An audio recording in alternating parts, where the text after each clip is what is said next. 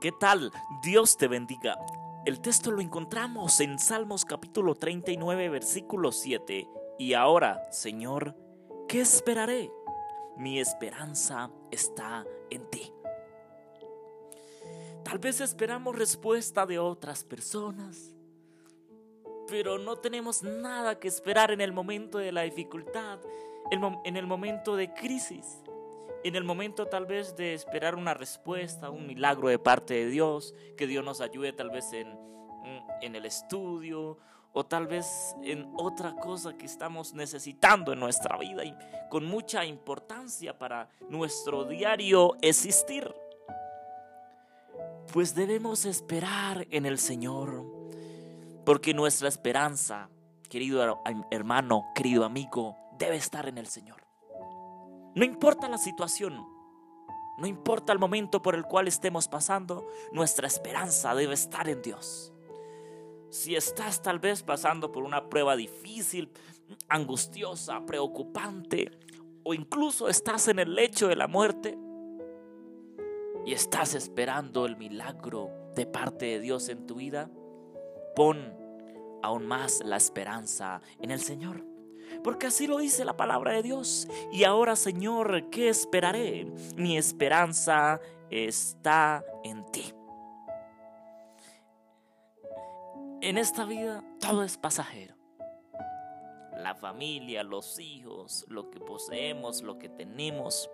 Pero hay algo que no es pasajero el buscar de Cristo Jesús, el aceptarlo como nuestro único Salvador, el entregarle nuestra vida, nuestro ser entero a Él, el pedirle al Señor que nos cambie. ¿Sabes algo, querido hermano, querido amigo? Cuando nos entregamos al Señor, ya no somos los mismos.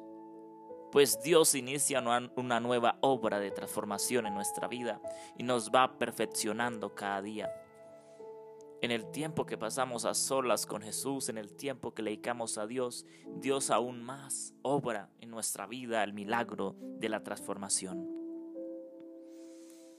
Muchas veces no sabemos si el Señor tal vez nos va a responder, nos va a ayudar en el propósito que tenemos, pero Dios nos respalda. Y más el Señor nos respalda cuando eso lleva un bien y un servicio para el Señor. El Señor nos respalda, querido hermano, querido amigo. Solamente debemos dar ese paso de fe, ser fiel a Dios, buscarle, adorarle. Muchas veces, tal vez, nos da orgullo, ego, prepotencia, ¿verdad? Porque lo que tenemos, lo que hacemos, o lo que somos, o el estudio que tenemos, o el estatus que tenemos, Dios no necesita nada de eso. Déjame decirte, querido hermano, querido amigo, que debes despojarte de todas esas cosas y no amarlas, amar al Señor. Porque el amor al dinero es la raíz de todos los males. Y no podemos servir a dos señores tampoco. O servimos a Dios o servimos a las riquezas y al mundo. El Señor nos invita a que pongamos nuestra esperanza en Él. Preguntémosle al Señor, y ahora Señor, que estoy angustiado, preocupado, ¿qué haré?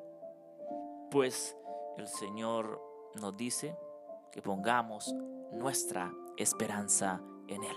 ¿En quién esperaré? Pues esperamos en el Señor, que nos dará nuevas fuerzas para avanzar. Pues esperamos en el Señor esa oración, esa inquietud, ese propósito por el cual estamos esperando una respuesta de parte de Dios, tal vez una respuesta en un proyecto, tal vez una respuesta para ir de un lugar a otro, tal vez no tengo dinero, no tengo comida, no tengo absolutamente nada, estoy enfermo, pero esperemos en el Señor. Dios nos va a proveer lo que necesitamos conforme en la riqueza de Cristo Jesús. Él no nos abandona, Él nunca nos deja solos, siempre nos respalda a través de sus ángeles y especialmente con la unción de su Espíritu Santo. Que Dios te bendiga. Un abrazo fuerte. Te invitamos a que nos sigas en nuestras redes sociales. En Instagram como Cantautor Andrés, en nuestra página de Facebook como André Felipe.